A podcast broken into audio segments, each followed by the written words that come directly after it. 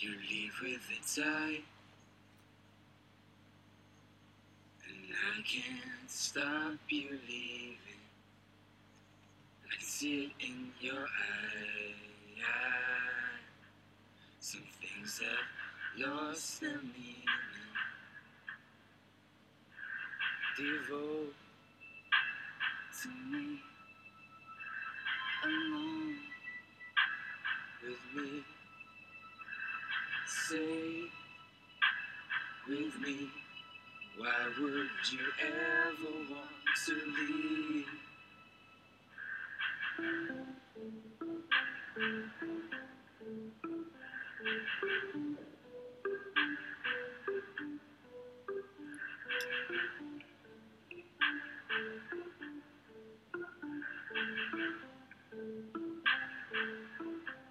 You leave with the tide.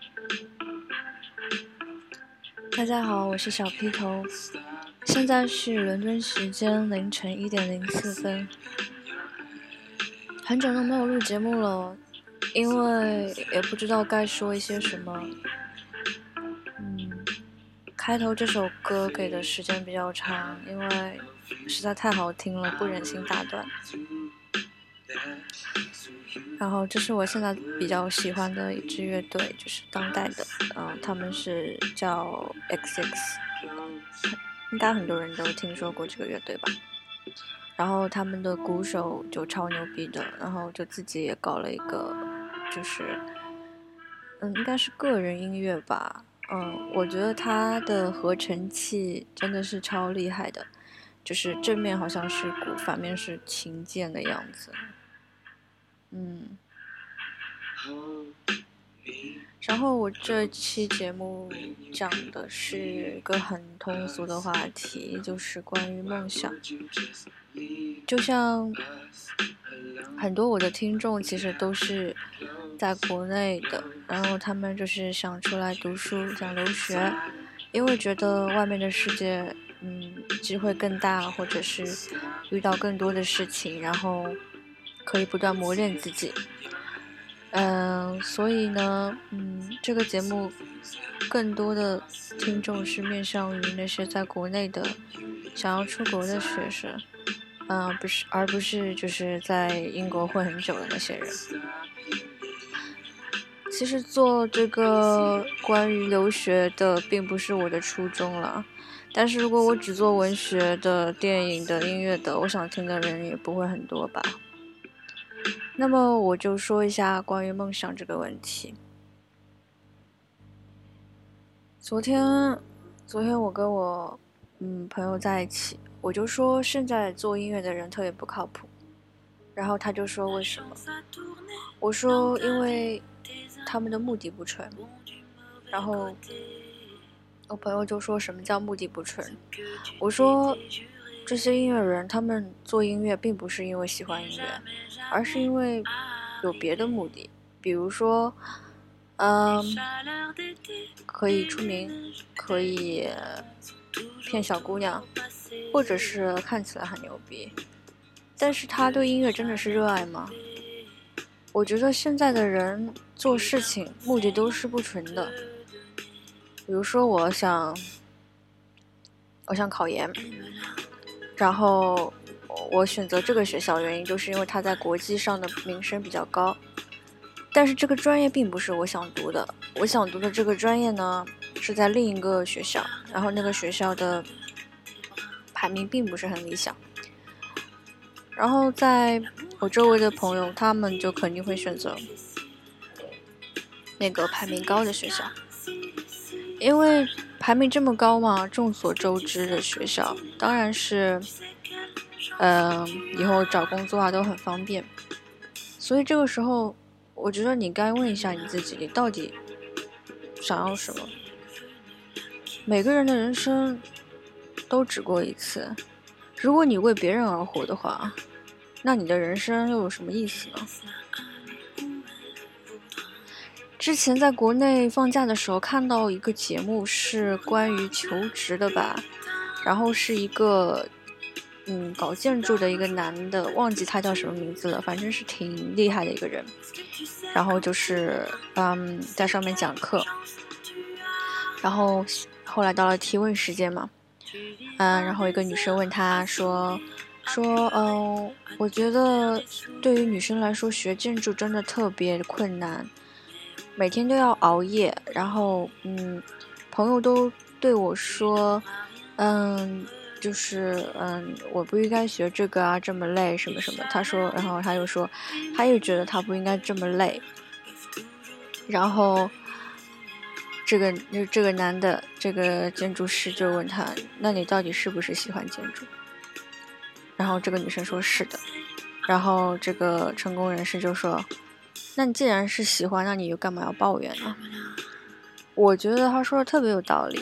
就像那个时候，在去年啊，不是去年啊，就今年十月，嗯，我想想看，今年六月份的时候，中国纪录片那个电影节，就是有一个男生，有个学导演的，问贾樟柯说：“你怎么看我们，嗯，这个导演系出来的学生，嗯，觉得我们，我们觉得我们没有，没有，嗯，没有未来。”然后贾樟柯就说：“你得知道你要什么。”就是首先，我觉得像这种问题啊，我很累啊，我觉得做的一切都没有意义啊，我为什么要做这些啊？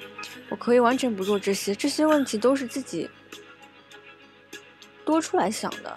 如果你真的很热爱电影，你真的很热爱建筑，你又为何会去反问自己呢？比如，比如我很喜欢拍电影，但是。我作为一个新兴导演来说，我拍的电影可能跟，呃老老一派电影不太一样，可能被观众不太接受，但是我无所谓啊，这是我想要做的事情，这是我的梦想，我的梦想是很简单很纯粹的，我拍电影第一不是为了装逼，第二不是为了，啊显得自己多么做多么厉害，因为什么？加一个导演的头衔，然后就感觉是像一种高端人士啊，文我就是所谓的文艺青年啊。我并不是这么觉得的，我只是想拍电影，用我的镜头，用我的嗯道具、演员、场景、氛围，用用电影的形式表达出来，表达我内心的情感，这就是我想要做的。那么这样的目的是非常纯粹的。那为什么还会有支，就是支呃呃支生出这么多别的问题呢？就比如说我现在读这个专业，我现在也我也时常怀疑自己，我为什么要读这个专业？但很快又被我反驳回去了，因为我一直会记得我最初的梦想是什么。我最初的梦想就是要去英国读英国文学。那我我还抱怨什么呢？即使我现在这个专业读得很苦很累。但是，我觉得这一切都是值得的，因为我起码尝试了。失败成功与否这不重要，因为我尝试了。但是，而且我知道，只要我尝试，结果一定是成功的。所以，我当时说实话，我觉得没有完不成的梦想。小的时候，我想做一个伟人，我想让世界上的人都记得我。我觉得这也并不是什么难事。我觉得每个人都可以成为伟人。这也不是空空奇谈，但是很多人就在中途放弃了，他觉得不可能，他被一些一些阻碍给阻碍住了。就比如说你喜欢建筑，你明明是喜欢建筑的，那你为什么还要说自己累呢？这条路是你选的，如果你热爱建筑的话，那你的热爱会超过你的困难。虽然我现在学的这个专业，我自认为我的困难已经大于我对这个专业的热爱。但是这并不妨碍我继续去追寻这个梦想，因为我在这个梦想的这个路上找到了另一个支口。嗯，这么说吧，初中的时候我特别喜欢欧美文学，只要是欧洲和美国人写的我都会看，而且我从来不接触日本文学。那个时候我觉得，我觉得日本的东西都很糟糕。大概是因为我周围喜欢日本东西的人的原因吧，我觉得他们很不理智，然后我就觉得喜欢欧美的东西的人都非常的有想法，感觉。当然那个时候我也自己也非常幼稚，所以我很排斥，嗯，除了欧洲和美国以外的任何文学形式。嗯，而且我特别喜欢名著，就是小时候初中的时候吧。然后那个时候我就下定决心想要去以后读嗯英美文学专业。但是这个专业如果在国内读的话，我觉得是完全没有必要的，而且根本就没有这个专业。就我而言，就我所知，在大陆是没有英美文学专门独立的这个专业，它只有选修课。但是在台湾那边是有专门的这个专业的，好像。那我又不可能去，我当时也不知道台湾有这个专业，你知道吗？而且我觉得，如果想要读最纯粹的英美文学的话，就必须要去英国或者美国。所以我，我当时就觉得，我就我就一定要读这个专业。然后到高中以后呢，事情稍微有一些变化。为什么那个时候高一的时候我开始接触日本文学了？嗯，这个也挺奇怪的。其实是因为一部分是因为披头士吧，还有一部分是因为我有个澳洲的同学，他他是我高一最好的朋友，然后他突然跟我说他要去澳洲念书了，那个其实对我打击挺大的，因为我高中没有什么朋友。我好不容易有一个朋友，然后他说他要去澳洲念书了，这我打击特别大。然后我，我那个时候那个时候，还是像像嗯以前的高中生嘛，都会看看优酷上面的视频什么的，嗯，就是那时候挺喜欢看 MV 什么的。然后我就嗯随便搜啊，我就就是语英语试卷上面总会做到一个叫甲壳虫乐队的。我就很想知道甲壳虫乐队到底是什么，我就搜了一下，然后真的，之后就是第一首跳出来的歌就是《Hey Jude》，然后我又听了《Yesterday》，我当时就就就已经受不了了，然后我就觉得啊，这个太美好了。然后后来后来谁跟我说来着？那个嗯，村上春树写了很多甲壳虫。的东西在挪威的森林里面，然后我就去读了挪威的森林，从此我就陷入了日本文学这个怪怪圈。我开始不再排斥亚洲的东西，在之前我是非常非常排斥，而且非常非常可以说有一点看不起喜欢日本和韩国的那些人，也看不起喜欢中国文学那些人。然后呢，嗯。后来我又认识了一个朋友，他给我介绍了，嗯，三岛由纪夫这个作家。然后那个时候我已经在英国念英国文学了，那个时候已经是处于一种崩溃的状态。但是他给我介绍三岛由纪夫以后，然后我先我先读了他的《潮骚》，然后再读了《金阁寺》，然后嗯。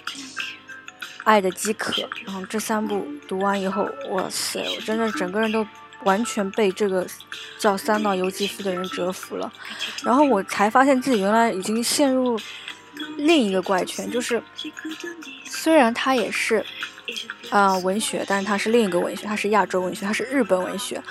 但是这个时候我这个时候的我正在读英国文学，但是我并不排斥他。我并不排斥我在学的东西，就比如说我大一学了一门课，我还挂科了，那一门课叫 Classical and Biblical Studies，叫什么呢？就是叫圣经古典文学。这听起来多可怕！当时我我我臆想的来这边读的英国文学是，嗯，是更多的是名著，就是更多的是近代一点的，或者是稍微，嗯，稍微嗯，就是主流一些的东西。谁知道我们这边念的这些书全都不是主流的，比如说我们这这这周要念 Charles Dickens 的 American Notes，谁 What the hell？谁听过 American Notes？在国内，狄更斯写过 American Notes，他还写过去意大利的一些感触的有本书，这个是我们暑假念的，这本书根本就没有翻译成中文，然后。在国内，因为呃，这个这个暑假我在嗯某某某某某大学去旁听了一个那个英美文学的课，我觉得实在是烂透了。那个教授他说他是研究生，好吧，我觉得我是个大二的学生，我讲课一定比他好一百倍。而且我觉得他讲都是没有用的东西，他讲的都是主流的东西。主流的东西，首先好，你讲主流的没有问题。那么你首先你要讲的很细。你要有有有你的 evidence 来支撑你的那些想法，或者说 OK，你不要 evidence，你也不要讲这么细，留给学生自己课后去研究。那你给一个讲一个 general backgrounds 吧，你给我们一个嗯 historical context 吧，他都没有，他就念书念一遍，然后讲一下故事概况。那请问这个谁不会呢？我真的觉得就是坐在这样的教室听这样的老师上课，简直是浪费生命，浪费时间。所以，如果你处于这样的现状，你没有办法出国，我知道很多人都没有办法出国，这这也是我比较幸运的一点，就是我可以出国。但是我觉得你即使不能出国，我也觉得没有什么。我觉得在国内学英语，照样也可以说的很好，因为我高中之前全都不是在就是以英语授课的学校上课的，等于是。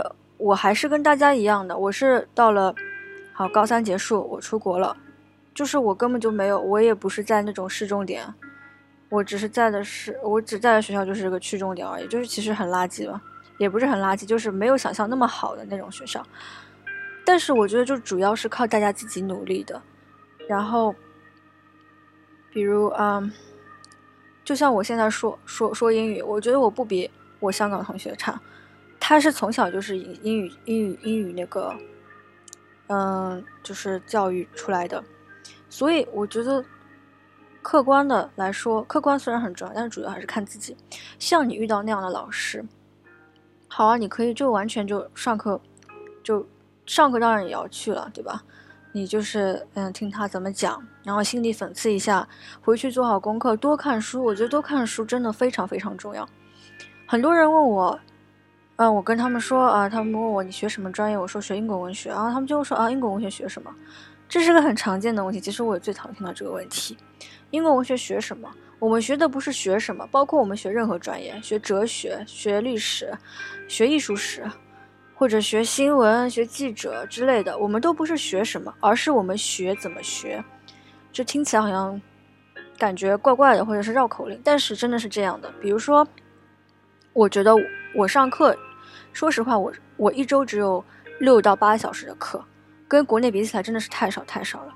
那在这么短的时间内，这么短上课的时间的时候，我学了什么？其实课上我根本就学不到什么，我只是得到老师一个点拨，得到了学就是我同学的他们的观点的那种看法，综合起来，然后思考，思考是以他们的形式来思考，而不是以我我一个人的形式来思考。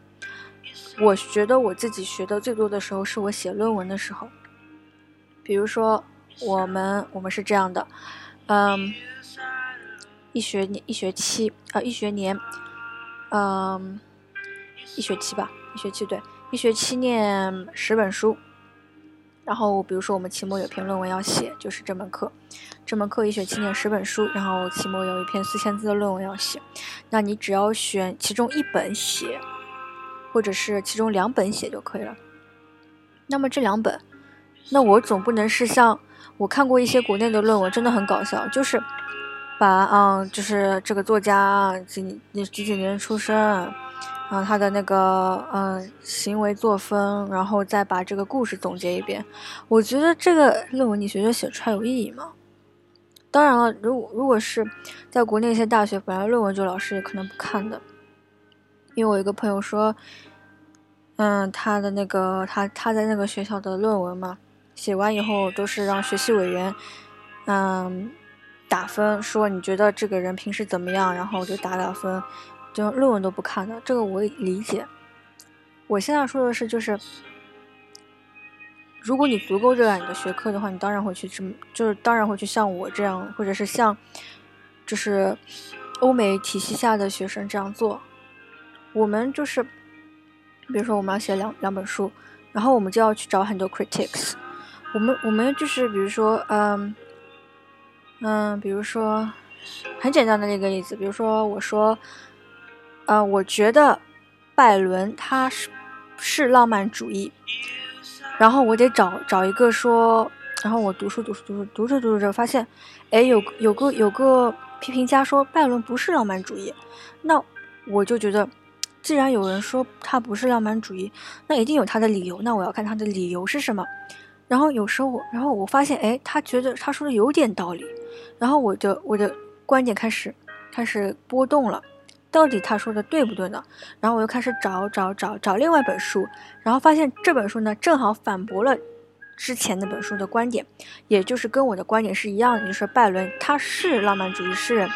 那么这样的就是在。嗯，反驳之中，我又学到了很多东西，而且我们研究就是，嗯，一个一个小说或者是诗歌的文本的时候，我们不只只是研究它的内容，我们更多的研究的还有是别的东西，比如说心理哲学。嗯，我这个时候只是呃大二毕业的时候写了一篇关于 Henry James 的论文。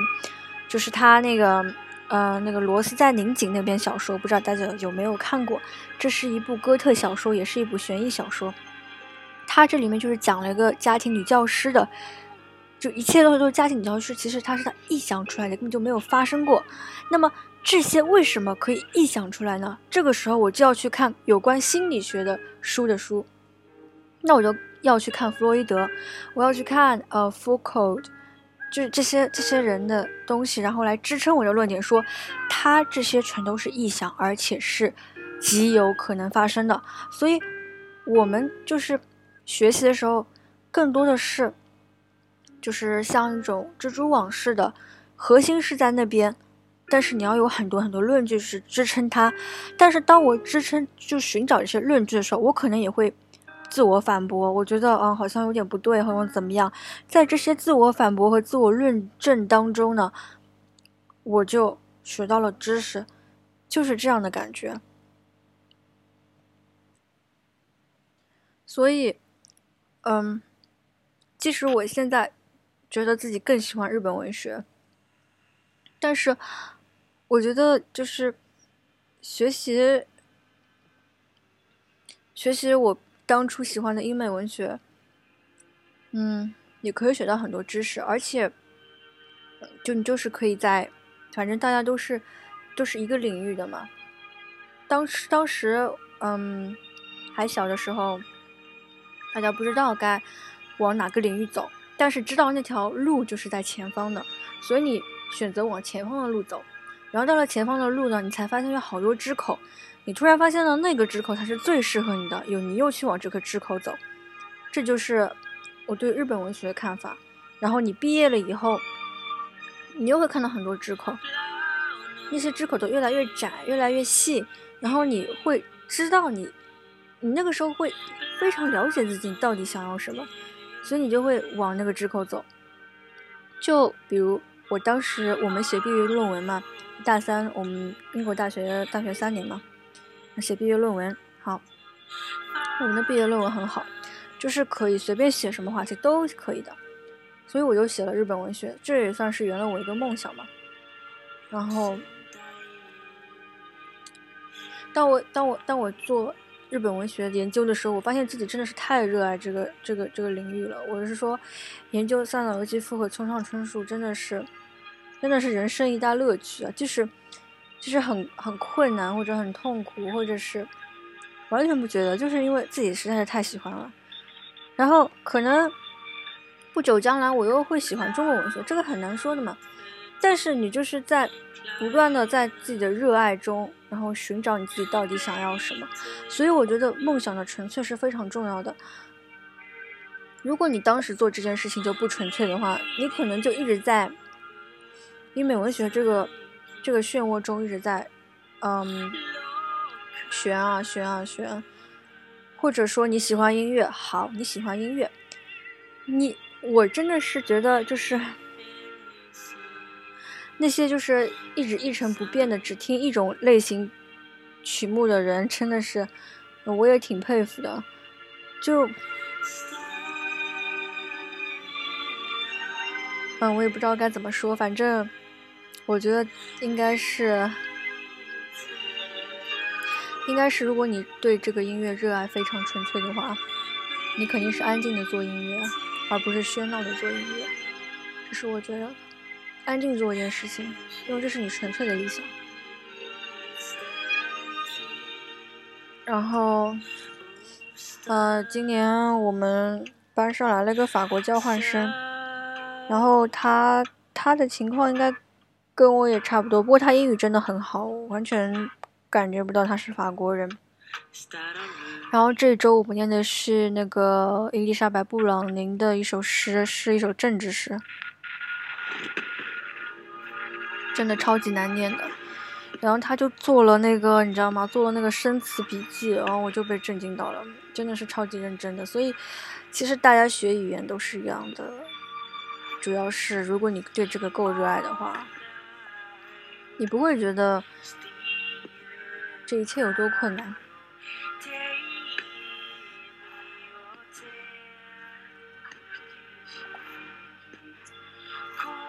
所以，我希望大家不论是出国留学，或者是自己已经工作了，或者是你在学习中，我觉得有个梦想和目标真的很重要，并且是纯粹的、不加功利性的那种梦想。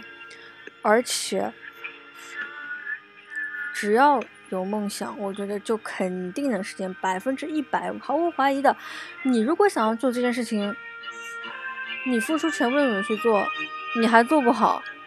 这怎么可能？你你肯定是为了做好它，不不付呃不惜付出一切代价，所以没有做不好的事情。就像我现在考上这个学校，我当时也付出了很大很大努力，并且我觉得自己自己真的很悬，你知道吗？然后就。但是不管怎么样，我当时就把我现在学校的那个标语贴在我的墙上。我每天醒来就看到它，我就说我要去这个学校，我要去这个学校。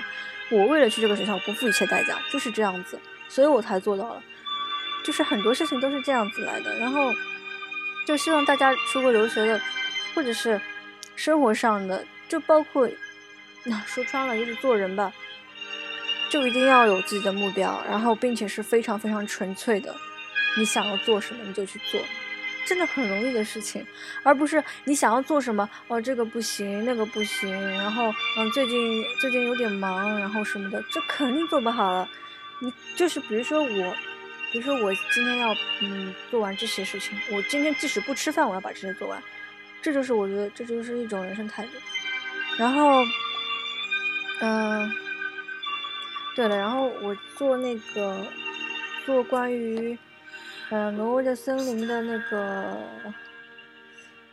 呃，阅读研究的时候，我发现了一个很好玩的事情，啊，就是大家看过的话，就是还记得林子这个人吧？然后林子这个人，然后最后最后不是渡边君跟林子上床了嘛？然后，然后这个是我。应该是那个，嗯，哦，上亿欧，上亿欧，上亿欧这个批评家，他就说，嗯，他就说，为什么渡边君会跟林子上床呢？这个当时我想的也，嗯，我我也觉得很奇怪，而且我特别反感这一段。然后他提出了两个两个可能性，我觉得还蛮有意思的，所以给大家分享一下。第一个就是在渡边君的潜意识中，直子和林子是重叠一体的，因为大家记得林子跟直子其实就是住在一个房间嘛，在那个养老呃养养呃疗养院里面，然后他们就是非常相像，其实就是心灵受到创伤和病人嘛，所以呢，两种是一种分身的关系。嗯，为什么这么说呢？他说，第一。他同渡边上床了四次，就是最后的时候上床四次，就是 sexual intercourse，然后就是四次嘛，然后四次跟日语中的死是一样的，这是对死者侄子的暗示。还有另一个呢，就是作品描写三十七岁时，渡边君对侄子的回忆。如果侄子一直活着，那么经历了十六年风雨之后，自然成为中年女性。这样，同渡边君上床的林子三十八岁，长渡边君半年的侄子如果活着的话，应该也是三十八岁。现实与回忆之间可能出现倒错或者恍惚，便可以取代现实的分身说了。所以说，这个可能是，啊，可能是渡边把直子呃林子想成了直子，也有可能是渡边在回忆的时候时间倒错了，就是可能他根本就没有跟林子上床，他以为他跟的他。想象着他跟直子上床，然后又把直子这个人物呢加到了林子身上。其实他根本没有跟任何人上床，他只是一个臆想。如果比如说，那我现在嗯查到了这个，我又我就会去查。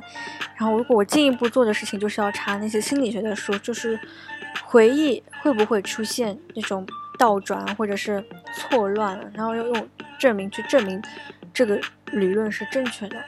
所以，嗯，就是大概就是这样，还蛮有趣的。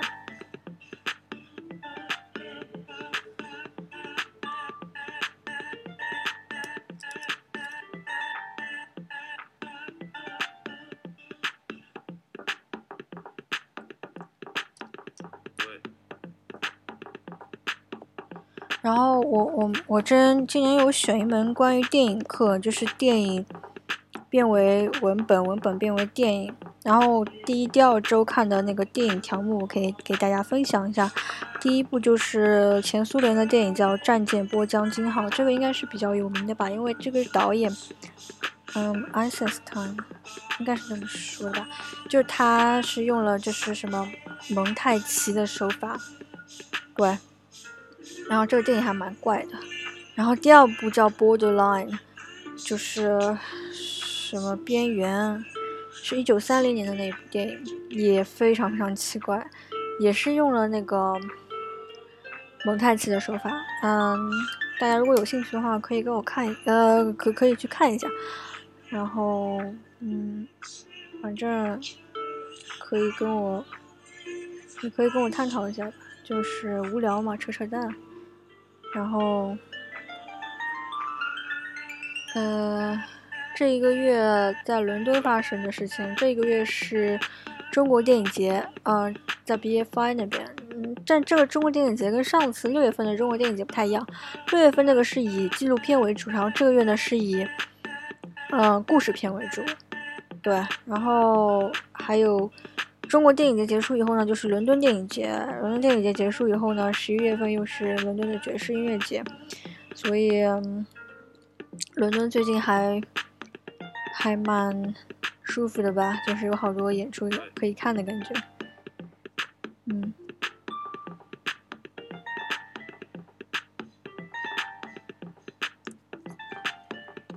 啊，说了好多好多废话，就是如果大家有什么关于伦敦文学、音乐、电影的问题，都可以问我，或者是《红楼梦》也行，呃，对。嗯，大家可以多跟我讨论《红楼梦》。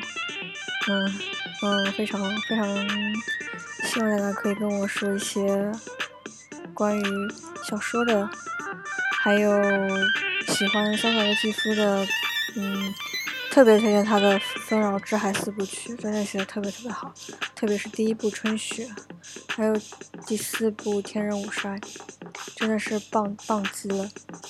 然后。